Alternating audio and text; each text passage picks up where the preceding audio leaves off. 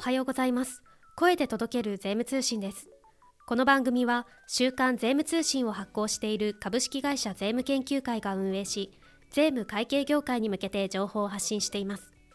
お聞きのポッドキャスト番組税務マネジメントラボは日東電工株式会社で2022年度に税務人生30年を迎えた渡来さんの自助伝実録経理マンヒストリー。ゼロからの税務マネジメントの構築。大好きな税務と歩んだ職歴30年の軌跡をベースにさまざまな税務の専門家をゲストに招き税務マネジメントをテーマに対談していく企画です。渡来さんの自助伝税務30年史は株式会社税務研究会が運営する企業限定の会員制度企業講話会の会員サイトで読むことができます。ポッドキャストと合わせてご覧ください。それでは本編をお聞きください。お聞きの皆さんこんにちは。このポッドキャストはパーソナリティを務めていただく税務大好き税務部長こと日東電工株式会社の渡来直也さんが税務マネジメントについてゲストと対談をしていく企画となっております。渡来さん本日はよろしくお願いいたします。よろしくお願いいたします。日東電工の渡来です。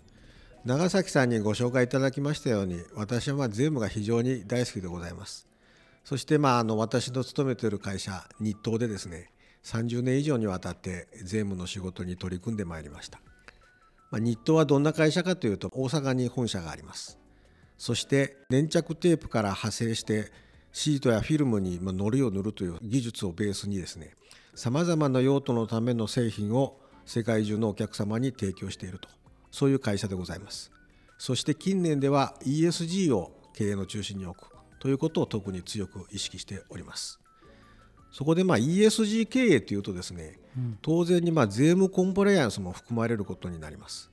そしてまあ税務コンプライアンスといえば私がすぐに思い浮かぶのが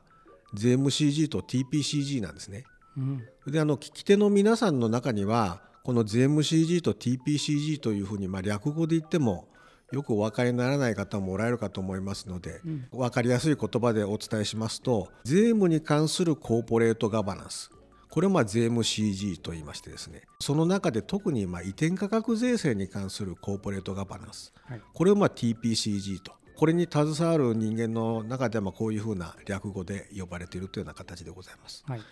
そしてその税務 CG と TPCG をですねかつて国税庁におられた時にその創設にご尽力されたその中のお一人が今日お話を伺う伏見先生であると私は伺っておりますということですので私の非常に興味のある税務 CG と TPCG それについてのお話を聞けるということで今日は大変楽しみにしておりました。どうぞよろしくお願いいたします。はいよろしくお願いいたします。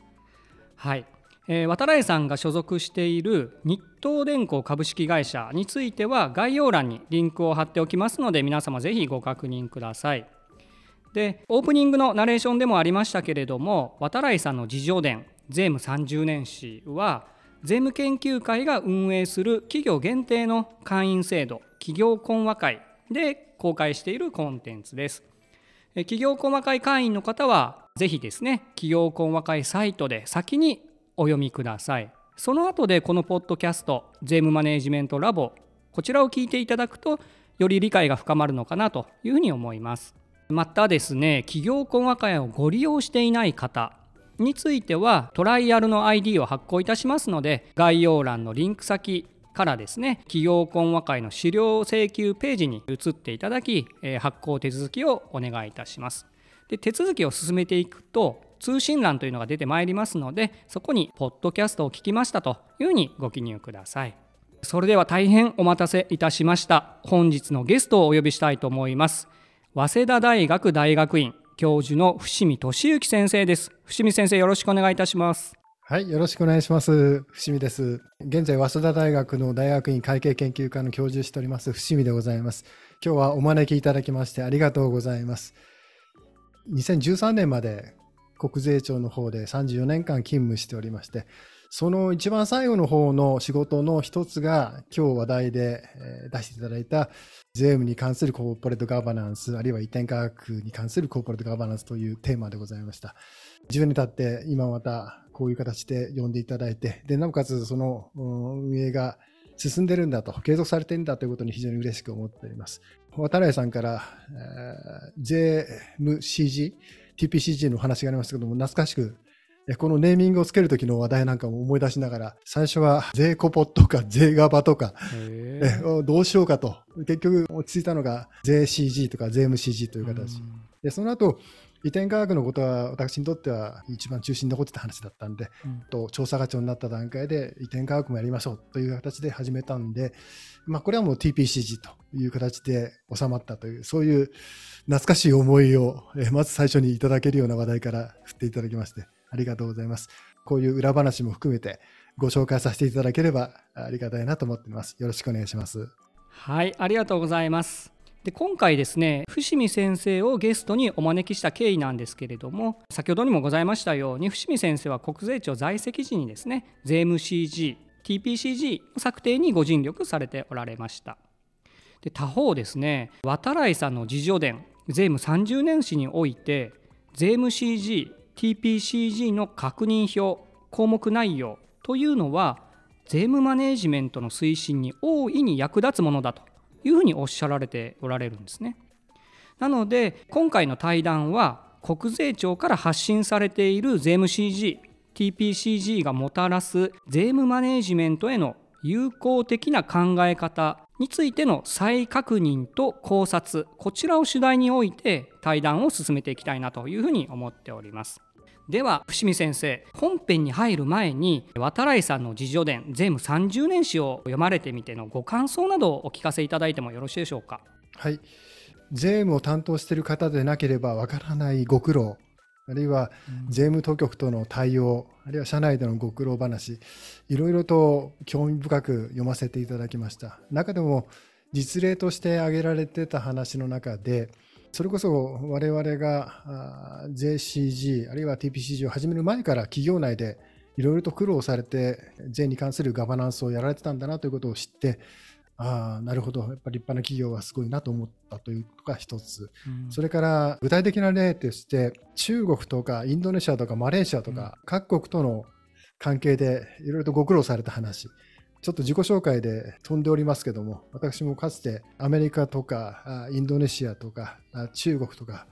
海外で8年ぐらいですか、勤務した経験ございますんで、生々しい情報として、インドネシアとか中国の税務当局がこういう対応して、こういうことを考えていると知ってますんで、誰さん、他皆さん方がいろんな苦労されてるんだなということを、生の話として感じました。非常にいい話だったと思います。そして2018年でしょうか、税 CG に関して調査の延期のお話が出てきたかと思います。うん、企業サイドとしてこの税 CG をどういうふうに考えていただいているのかということを非常に分かりやすく、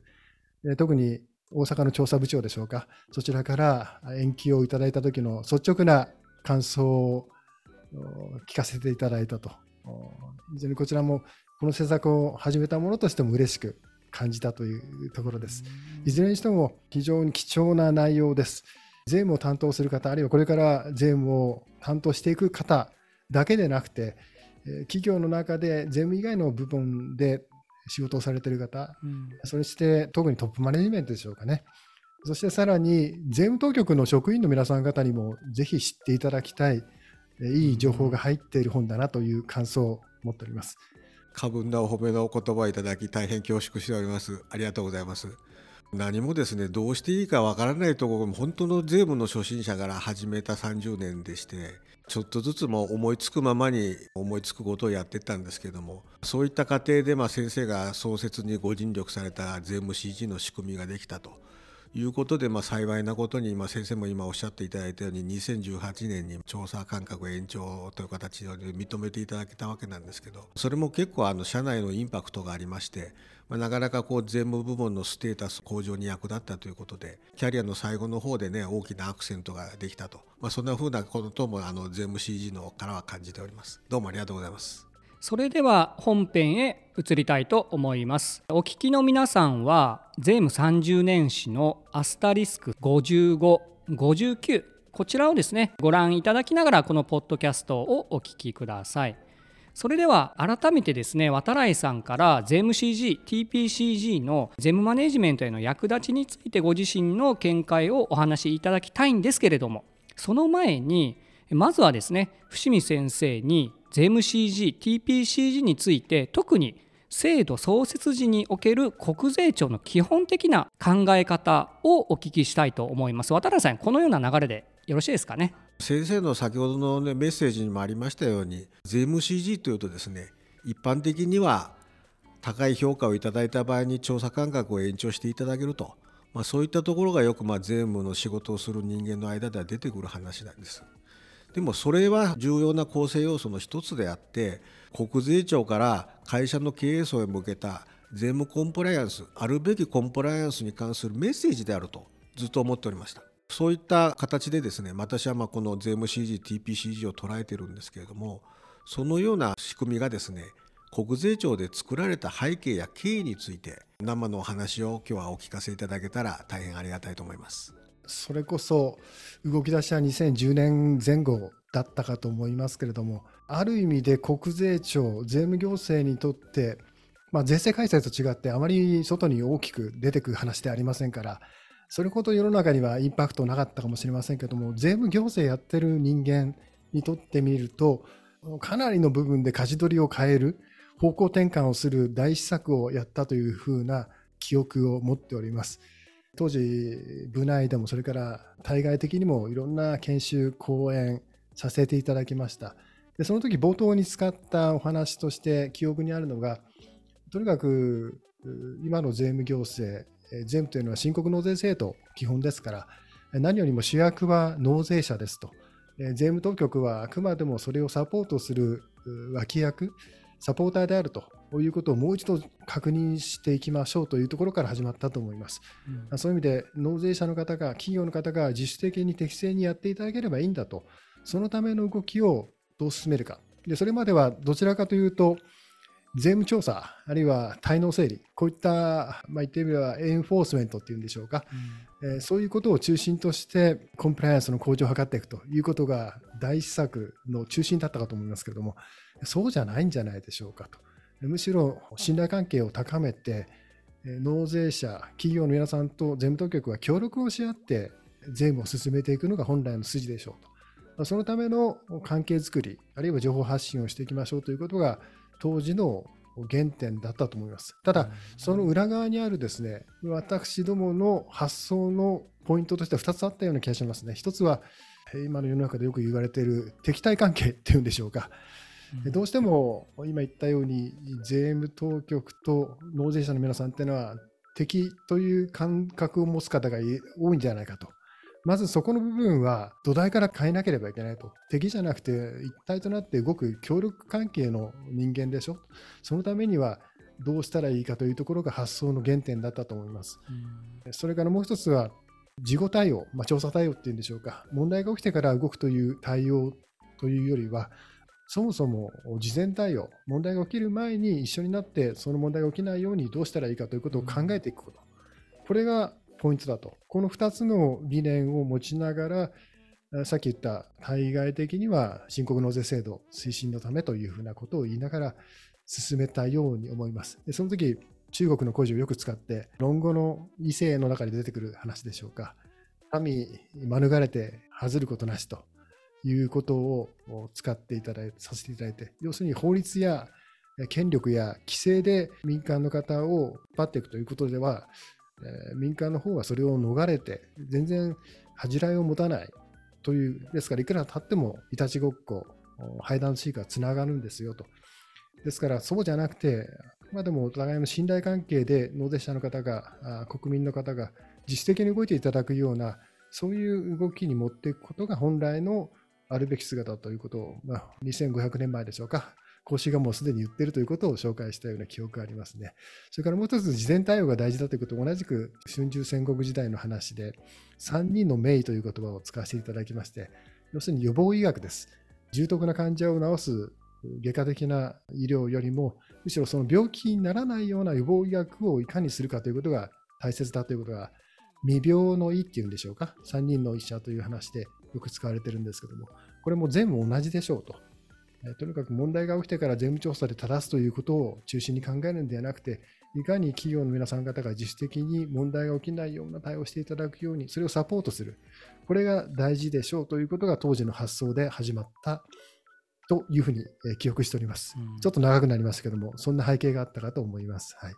あどうもありがとうございます。先生が最後におっしゃられた3人の名医の話っていうのは、まあ、先生が直接伺ったことはないんですけど税務研究会さんの講演録で拝見しましてこの話が好きでですね結構あの社内でパワーポイントの資料なんか作る時に活用させていただいたりもしてるんですけれどもそれともう一つのね先生の3つの話で私好きなのがありましてあの3つの一体化ってことを先生確か言われてたと思いまして1つ目は本社と事業部の一体化。2つ目が日本と海外の一体化で3つ目が会社と税務当局の一体化と。こういうことを先生言われたというふうに記憶しております。でこの話をよくね税務の仕事してる人間の間でするとですねちょっと3つ目については絶句してしまう人間もおりましてですね え会社との税務当局の一体化みたいなこと言われる方もあるんですけれども、はい、まあこれがね先ほど先生言われたあの当局とね会社というのは決して敵対関係じゃなくて理解し合ってコンプライアンスを高めていくということなんだということを言われてると思うんですね。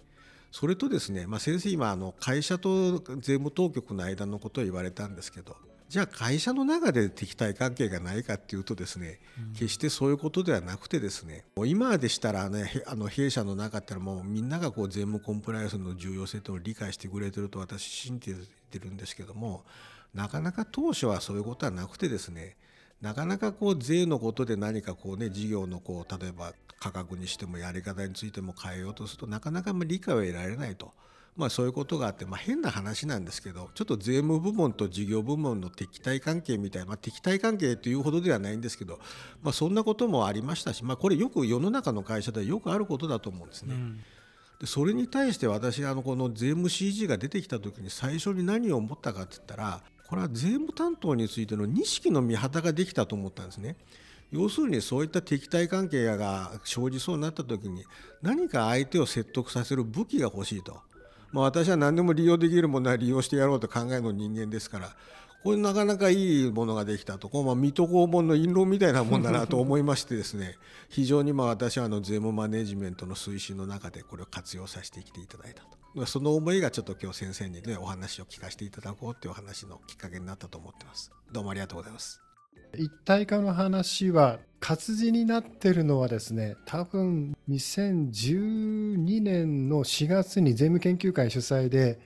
えー、国際税務関係の講演をさせていただいたまさにこの TPCG が始まるようなタイミングだったかと思います。その時に最後の締めの言葉として一体的な話というのを口頭で言ったのが記事になってそこで残ったというぐらいかもしれませんですね。お話しいただいたようにこれって一番びっくりしている税務当局と納税者の一体化という話ですね。これ実はあの私がインドネシアの国税総局国税庁の方ですね顧問をやっていた時それから中国の北京で向こうで教授やってたんですけれどもその時には実質的には中国の国家税務総局向こうの職員へのいかにして正しい税務をやっていただくかというための伝達をしたとき、この時に繰り返し使った話でありました。えー、それから、えー、渡さん今お話ありましたように、企業の中での一体的な対応、これはあのあんまり前面に当時は出しづらかったんですが、この施策のまさに本丸であるというふうに思っていました。でそれをあの渡さんからそういうふうにいただくと、あ裏表がぴったり意思が合ってるんだなということが分かりましたですね。はい、そうしましたらあの質問の方に移らせていただきたいと思います。まずはですね1つ目なんですけれども日本で税務 CG、TPCG が出来上がるまでのですね国際的な背景を伺いたいなと思うんですね。まあ、あの2010年代前半に日本で税務 CG、TPCG の制度がスタートしましたけれども、まあ、それよりも前から国税庁はというか、まあ、あの伏見先生ご本人もインドネシアや中国に行ってあとまあそれ以外の国も国税庁としてはあったのかもしれませんけどいわゆる新興国と言われるような国にですね日本の税務行政の考え方を伝えてこられたと。いうことがあると思ってます。先生のご著書からもそれは強く感じました。一方ですねあの、まあ、新興国に対してはそうなんですけれども、まあ、欧米諸国にはですねまあ、いろいろな仕組みがまあすでにあるということもあったかもしれないので、まあ、あの日本のこの仕組みを作る時にですね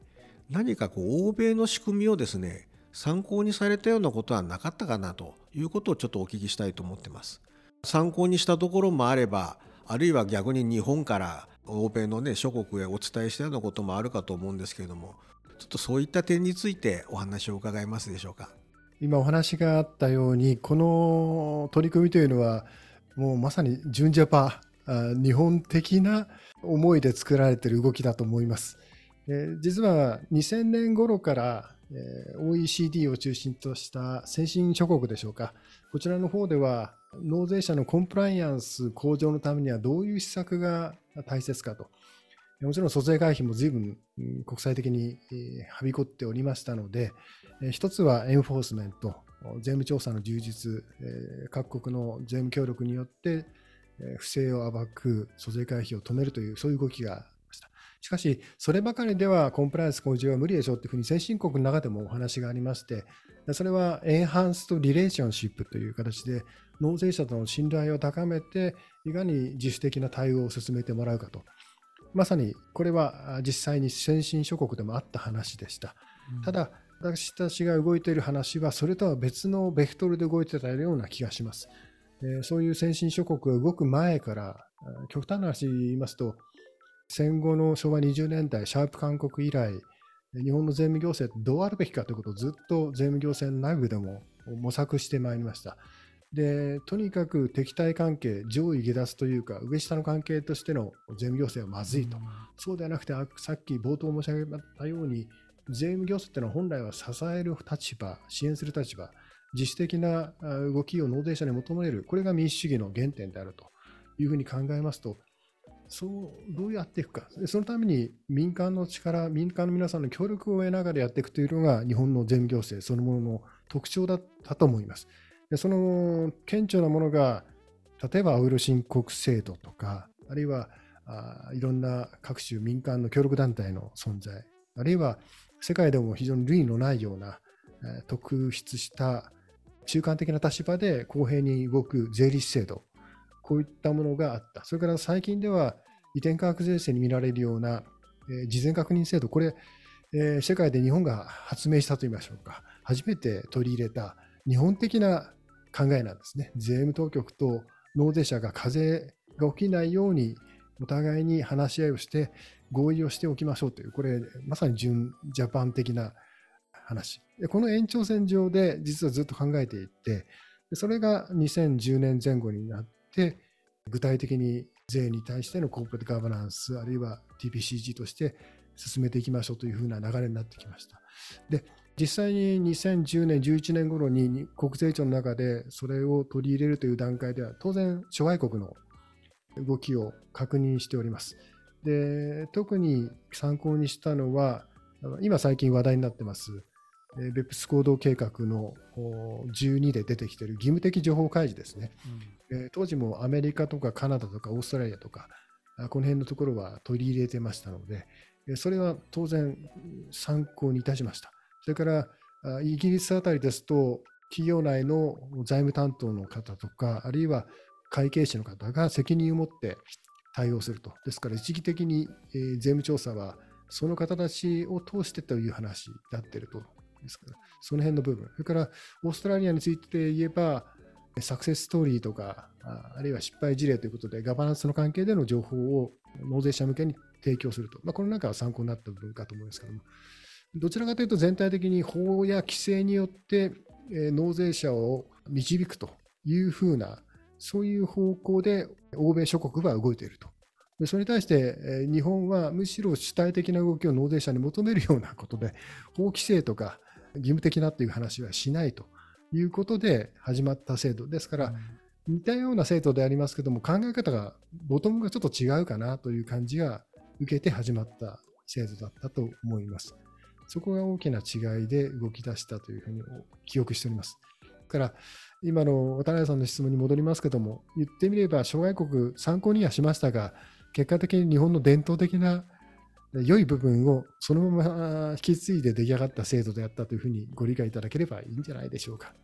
どうもありがとうございます。それでお話聞いてですねちょっと私合点が言ったことが1点ありまして私たちまああの税務の仕事っていうか、まあ、その横にすぐまあ経理の仕事としてですね重要なものにまあ JSOX というものがあるわけなんですね。でまあ、JSOX というのはまあ、ね、非常にまあ大きな事務コースをかけてやってますけれども税務 CG の話が最初出た時にこれ JSOX の何か税務版みたいなものができてきたのかなと最初は思ったんですけども、まあ、よくよく国税庁のメッセージを読んでみると、まあ、そういうことではないわけですね。それでまああの税務 CG、TPCG はどういうものかと私は思ってるとですね別に企業に確一的な大きな事務負担を求めるものではなくてまあ、国税庁のメッセージ思想に基づいて税務部門経営者一丸となってですねまあるべき税務マネジメントを構築していくと。私の好きな言葉で言うとですね白紙のキャンパスに絵を描くように自由な発想で自社の税務マネジメントを構築していけるようなものだというふうに思っております。それに対して JSOX というのはもともとですねあの有名なエンロン事件に端を発して出来上がったまあ米国の制度ですのでねなかなかまあ日本人とは発想が違うと。だからよくね税務 CG と JSOX と何か同じようにね、第一巻では捉えがちなんですけど、まあ、その違いっていうのはこういった国民性国としての考え方の違いから来てるんだなということが、まあ、今の先生のお話を聞いてよく分かりました。ありがとうございます。それでは次に2つ目の質問に移りたいと思います。